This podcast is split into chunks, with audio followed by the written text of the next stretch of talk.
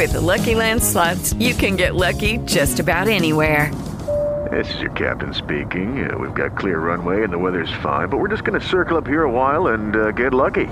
No, no, nothing like that. It's just these cash prizes add up quick. So I suggest you sit back, keep your tray table upright, and start getting lucky.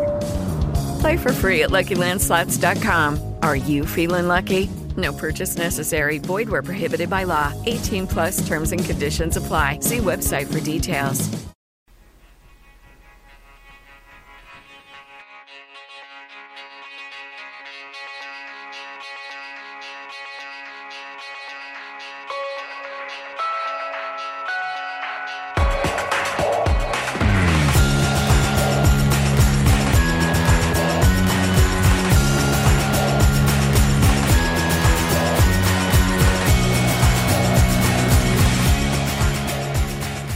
Tal?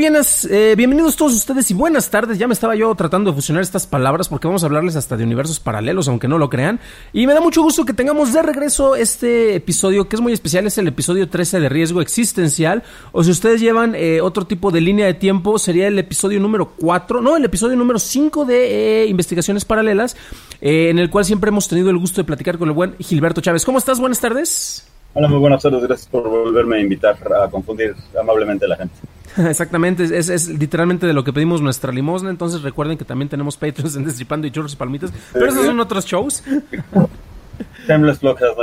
Exactamente. Y bueno, eh, curiosamente este es un episodio que lo agregamos en cierta medida en la continuidad regular porque vamos a hablar de multiversos, válgame la, la, expresión, pero también porque aquí les vamos a hablar no solo de cosas teóricas, que es a lo que se dedican las investigaciones paralelas, sino también de cómo se entrelazan directamente con cosas que nos afectan todo el tiempo. Entonces, ese es precisamente el propósito principal del show. Y aquí se me hizo bien bonito que también se va juntando con cosas que habíamos platicado.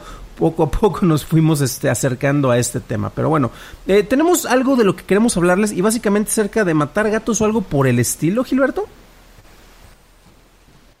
Pues básicamente, este, la cuestión de que como todo el mundo ha entendido mal un concepto que era eh, empírico, y se lo tomó muy la cuestión de los gatos, del gato de Schrödinger, de que si existe o no existe, o sea, la gente cree que realmente pasa de que pones un gato, cualquier gato, y lo metes en una caja y tú no sabes si está vivo o muerto.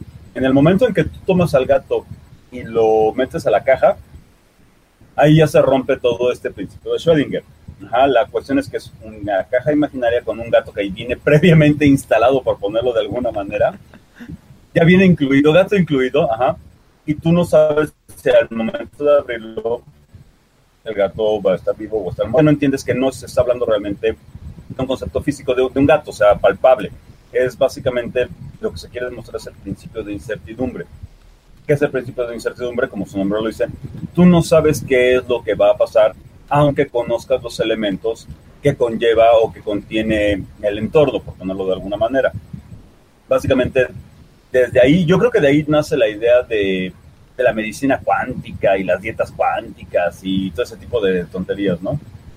Exactamente, y bueno, hay una cuestión muy importante que mencionaste y un par de lecturas, de hecho ya les compartí una hace rato, este más al ratito les voy a compartir otra que precisamente tú nos hiciste favor de facilitarnos en el grupo de investigación que tenemos, el tres veces glorioso, ustedes no me ven ahorita porque esto es en audio, pero el tres veces eh, glorioso equipo de investigación de SA, que es em, eh, Differential Science Applied, ah caray, hasta yo me la creí. Casi, casi, Exactamente, entonces, eh, que bueno, luego se las comparto y es muy interesante, pero bueno, el gato de Schrödinger que está vivo y está muerto. Y eh, lo más importante es eh, que hagamos una distinción. Y hay una que a mí me gustó mucho, eh, precisamente sobre un ejemplo que daba un, un profesor universitario. y yo creo que esto nos puede servir un poquito más como para darle pie a, empezar a aclarar algunos puntos. Y es, imagínate que tú vas a tu primera clase precisamente en posgrado, este, tu doctorado en, en física este, física aplicada además, porque recordemos que la teórica es otra, es otra cosa como que un tanto distintas.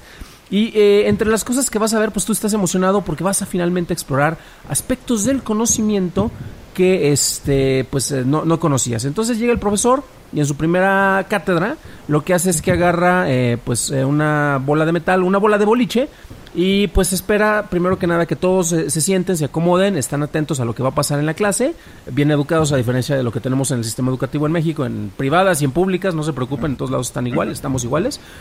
Y esta bola de boliche la deja caer sobre el piso. Mocos, escucha un trancazo, ¿no? Y todos así pasmados, así de, oh Dios mío, ciencia. Y él les dice, a ver, si ustedes quieren saber por qué la pelota llegó y dio este trancazo en el piso, se me van ahorita y se me van a estudiar filosofía, a la fregada.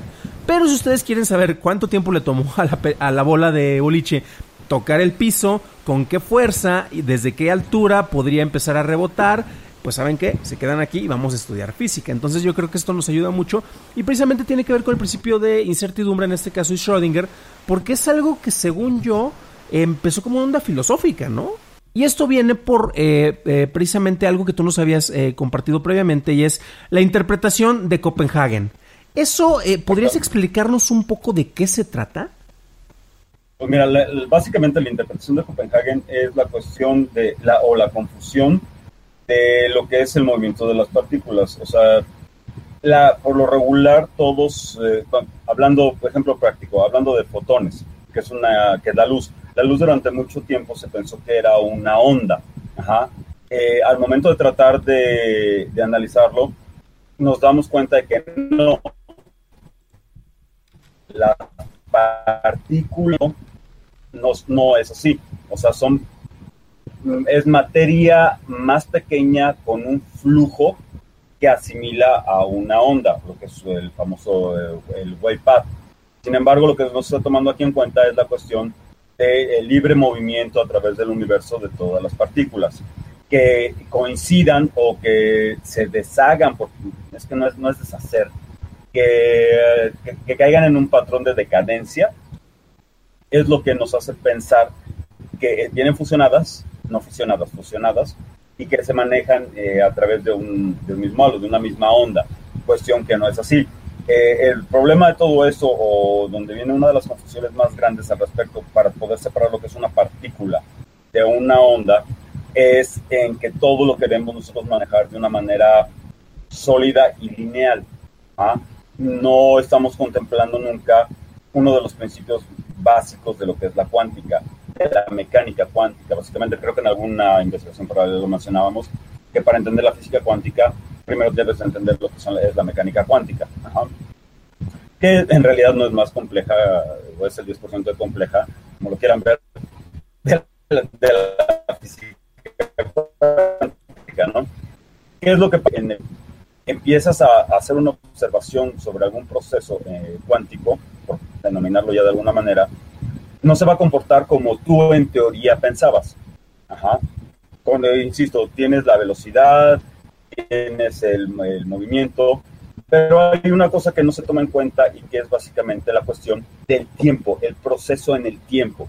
¿Dónde está eh, la partícula? ¿Dónde está la materia en un momento particular en el tiempo y el espacio? ¿Por qué? Porque no, no vamos a encontrar la misma partícula con la misma cantidad de energía, con la misma cantidad de, de movimiento, con la misma cantidad de momento ajá, eh, en, el mismo lugar del espacio. Dependiendo su, su ubicación espacial, ajá, es lo que es como se va a, a conformar o como vamos a ver las, eh, las propiedades de, de, la materia o de la submateria que estamos, uh, de la que estamos estudiando. Eso es algo que, que, ahí es donde hay que empezar. Cuando tú, que la cuántica, cuando tú quieres observar algo, la materia se comporta de una, materia, de una manera muy diferente tus números, tu teoría, todo te pueden dar un resultado predecible. Aquí es donde entra la belleza de la cuántica y los dolores de cabeza, que nunca hay un positivo afirmativo. No es lo mismo positivo y afirmativo. Nunca hay un positivo afirmativo. Ajá, y siempre va a ser eh, en cuestiones de sí y solo sí. Ajá, se va mucho por la filosofía y todo ese tipo de cosas, porque es más como un, por denominarlo, no creo cosas, pero es como un salto de fe. Así como que, pues a ver qué pasa, compadre. Yo, o sea, según mis números es eso, pero en la aplicación realmente, ¿qué es lo que va a suceder? Ah, en esos breves espacios entre una posición de materia y la siguiente, eh, no sabemos qué es lo que está pasando, no sabemos cómo está atravesando, no conocemos su movimiento. ¿Por qué? Porque en la práctica, en la aplicación, al momento de estudiarlo, no se va a comportar como los números nos lo dan. Ahí es donde se llama el, oblicuo, el, el salto cuántico, porque la materia no sabemos si se va a regresar, que eso aplica para tiempo y espacio, tan bizarro y tan loco como suene, puede regresar en el tiempo, puede regresar en el espacio, puede saltar dos lugares, por ponerlo como si fuera un tablero, imagínense un tablero de, uh, no sé, serpientes de escaleras o de maratón. Ajá. La materia puede regresar, la partícula puede regresar dos espacios, pero en el futuro o puede avanzar dos espacios en el pasado. Nunca es una condición de espacio-tiempo constante. Eh, aquí es donde empiezan los problemas de interpretación, porque eh, matemáticamente estamos acostumbrados a verlo todo de una manera lineal, a que todo es de A a B más C más D, por eso si los cassettes tenían lado A y lado B, lo que sigue debe ser un CD, sí, no, no va por ahí, eh, siempre salta de ida, no, no, no va por ahí, puede ser este DP-ROM o una cosa por el estilo, ajá, entonces ya te hace bolas, pero yo, eso es lo más importante, y aquí es donde entra el, problema con el famoso gato, ajá, no es lo que tú ya sepas que va a pasar, hay un, en, esta lectura hay un experimento a dos personas en una caja eh, y, lanzan una moneda. Entonces, dependiendo de... eso era para, para demostrar y refutar eh, la ecuación de Schrödinger, la, de la... Eh, ah, se me fue el nombre.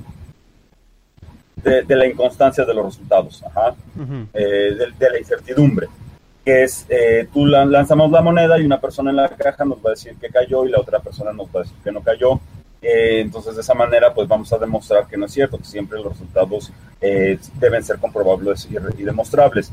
Lo que se, lo único, la única conclusión que se llegó es que un tipo en una de las cajas dijo, cayó águila, en el otro, y el otro dijo, cayó sol, ¿no? O cayó sello. Llegamos exactamente, o sea, si me explico, llegamos exactamente a lo mismo. Ninguno dio el resultado que se estaba esperando. Ellos esperaban tener la certidumbre de, pues yo sé que cayó Águila y otro no, yo sé que cayó el sello.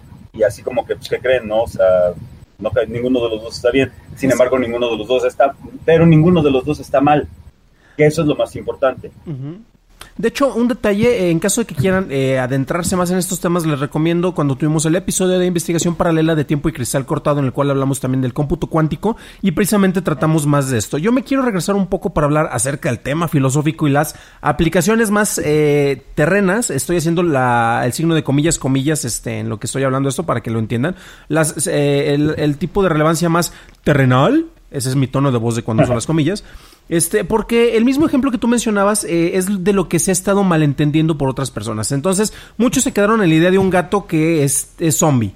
Este, y la partícula es radioactiva. Entonces sabes que el gato se va a morir, pero no sabes cuándo. Entonces depende de cuándo abras la caja. Eso también es de repente lo que a muchos se les olvida. Y aparte es un ejemplo meramente filosófico para explicarles que eso es impráctico. Y otra cuestión, Muchos se clavan más en la teoría y dicen, bueno, es que el principio de incertidumbre se rompe en el momento de que logras tener observación. A ver, en este ejemplo concretamente, el gato es precisamente alguien que está observando el fenómeno. Entonces, hay quienes se clavan y dicen, es que por la emisión de luz y la luz este se emite porque son fotones que viajan en forma de onda. Entonces, eh, la forma en la que tú eh, estás tratando de analizar un resultado a través de la velocidad de la luz se puede alterar y dicen, "No, no, no, no, no, no. Eso es un ejemplo que ya se le están prolongando, esta idea le están prolongando de más."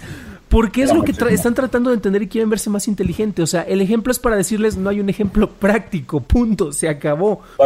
Básicamente. O sea, yo creo que lo más importante es entender eh, la, cosa del gato es, no, A, no hay gato, B, no hay partícula, B, no sabes en qué momento vas a hablar. En el, tú, para, para ponerlo en el, la famosa, en el tablero nuevamente, el gato ya está, la caja ya está. Tú no sabes eh, si el gato ya venía muerto antes de ponerlo, o estaba vivo, o estaba moribundo, o tenía alguna enfermedad, o, eh, o, la partícula radiactiva fue lo que lo hizo.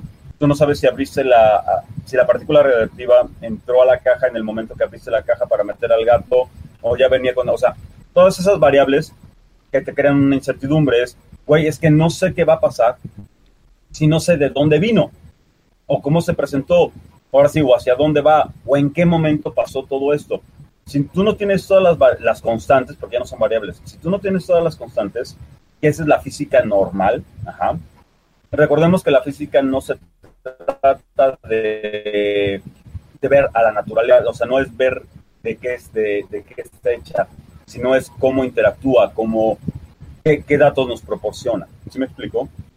No es nada más el, ay, es que el árbol es madera y la madera, porque ya estás entrando en, química, en filosofía, en jardinería, ya estás entrando en, muchos, en muchas materias que ya no vienen al caso para la física.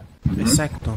Y aquí hay algo que me gustaría aclarar y también eh, para que vean aquí les vamos a dar este una pequeña explicación acerca de algo bien concreto para que se lo lleven. De entrada ya saben que los gatos no tienen por qué estar este, siendo sacrificados en rituales satánicos disfrazados de investigaciones científicas, pero también yo creo que vale muy, mucho eh, la pena explicar y una diferenciación básica que de repente podemos asumir que todos ya conocen, pero por si acaso hay que estar todos en el terreno y es la diferencia entre una teoría y una hipótesis. Muchas de las cosas de las que hemos estado hablando son precisamente hipótesis, que es una explicación o una conjetura que se basa usualmente en información que ya se tiene, pero tenemos la hipótesis de la hipótesis. Por ejemplo, tenemos la variante en la cual, si asumimos que el principio de incertidumbre está en lo correcto, yo puedo desvariarme por esta otra cuestión. Y fue de, ok, pero estás hablándome de una cuestión que en teoría, eh, y ojo, estoy usando el teoría mal aplicado inclusive, estás hablando de algo que en realidad no sabemos si es comprobable, pero que queremos asumirlo para hacer otra asunción distinta. Sin embargo, la teoría es algo que ya se ha basado eh, desde luego, una teoría puede contener varias hipótesis, varias ideas, pero se basa en algo que ya es más, más sustentable, es algo que ya se pudo corroborar a través de la observación y de la experimentación y es algo que puede ser replicable. Una hipótesis básicamente es una idea y una teoría es algo que se puede eh, demostrar nuevamente. Entonces, eh, por ejemplo, eh, ahí tendríamos distintos casos en los cuales se puede ilustrar esto y pues los mejores es los casos de los extraterrestres, el yeti y esas cosas, pues la mayoría, hasta que no llegue una evidencia así concreta y tangible, la pata de pie grande, pues siguen siendo hipótesis. Pero tú nos quieres comentar otra cosa. No, aparte hay una gran diferencia. O sea, no hay que olvidar que, la, como dices bien, la hipótesis es algo que tú estás buscando la manera de justificar una idea que tuviste. La, la, eh, la teoría es algo que con lo que has experimentado y puedes duplicar o replicar. Eh, y de ahí pasas a la ley. Ya cuando es una ley es que no hay absolutamente nada que refutar, no hay nada que corregir y es una verdad absoluta matemáticamente hablando. Cuando nos quedamos en la, y todo esto de la, de la física cuántica es básicamente basado en teorías. Siempre hay espacio o siempre hay lugar para una corrección, para una enmendadura, para una, una enmienda más bien, para una reexperimentación, para una simplificación o una complicación de, experimentos y datos. Que es otra de las cosas que la gente no. Es que la teoría de la. Sí, es una teoría, la teoría de la relatividad, de la relatividad no es infalible. Aún queda ver si es algo absoluto. ¿Por qué? Porque la gravedad, los hoyos negros, fueron cosas que a Einstein se le, escaparon. No había eh, la variante o la constante de la materia negra. O sea, todos este tipo de detalles, las ondas gravitacionales, que sí las predijo, las predijo, no las comprobó, no las experimentó, nunca tuvo la oportunidad de decir, sí, mira, aquí está, esto es una onda gravitacional, ya decimos, estamos, no, es algo raro debe haber pasado porque la luz se desvió y el movimiento universal este, hizo que se disparara. Ok, ¿qué es lo que va a pasar? 50, 60 años después es donde me, ah, mira, predijo la, la, la, la onda gravitacional pero nunca nos dijo realmente qué era. A eso es a lo que me refiero. No es una ley, es la teoría. Exacto. Y es importante diferenciarlo. Exacto. Y curiosamente es que una cosa nos va llevando a la otra. Un comentario express y estamos a punto de terminar. Eh, me, encantó ahorita la imagen que planteaste en mi mente en la cual dices, este, hay cosas como eh, la materia oscura o los agujeros negros que se le escaparon a Einstein y de repente me lo imaginé correteándolos con un lazo. A ver, maldito agujero negro, espérate, ven para acá. Este, con su pues arpón, ¿no? Tratando de pescar materia oscura. Este, pues les dejamos... por ejemplo, ah una ley antes de, una ley es la ley eh, de, la, de, la, fisión o la fusión, los experimentos de fisión y fusión que generaron eh, la bomba atómica o las bombas de fisión, exactamente. Ajá, todo eso ya es una ley. ¿Por qué? Porque no hay nada que moverle. Tú sabes que si sumas dos o integras dos o derivas dos, te va a dar siempre el mismo resultado, no importa en dónde estés, no importa lo que le pongas. Ajá. Lo demás es simplemente una teoría. Existe la teoría gravitacional, existe la teoría de los viajes de luz, existe todo ese tipo de cosas. Ajá. Entonces, por ahí, por ahí van las cosas, ¿sí? Exacto, tenemos, eh, bueno, mencionaste teoría, pero tenemos la ley de la gravedad y en este pueblo se respeta la ley de la gravedad. Este, y de la misma manera, pues eh, tenemos distintas leyes como las de la termodinámica, que son cosas que tal vez los perros no entienden eh, porque son cosas que hacemos los humanos. Pero bueno, estamos a, a punto de terminar y no los queremos dejar eh, ir. eh, sin darles otras recomendaciones, ya les pusimos algunas lecturas en la página. Y si la gente quiere platicar contigo acerca de estos temas, Gilberto, ¿dónde te pueden encontrar? Me pueden encontrar básicamente en Twitter, arroba The Nightboy, T-H-E-N-I-E,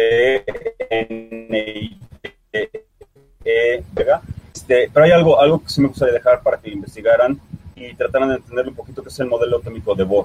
Es ese, que, ese hermoso modelo que nos enseñan en la secundaria, en donde está el núcleo, bueno, el centro del átomo, un neutrón, un protón y un, y un electrón alrededor. Estudienlo para que yo después les pueda decir, eso no aplica en química cuántica. Eso, eso solo Ahí es funciona donde con el hidrógeno. creía que, que Bohr tenía razón, ¿no? Exacto. Exactamente, y sin embargo los resultados a, a nivel cuántico, a nivel macroversico, ¿eh? eso es muy interesante. Ok, bueno, ahí lo tienen. Este, ya tienen también tarea para el próximo episodio. Vamos a estar a- desgl- desglosando esos puntos. Y bueno, yo soy Dan Campos. Gracias por acompañarnos. Esto fue Riesgo Existencial. Gilberto, en serio, muchísimas gracias. Y pues estaremos escuchándonos en una futura transmisión.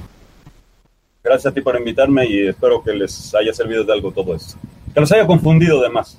Como es nuestra misión. Y aquí va la musiquita para que se traten de desconfundir un poco.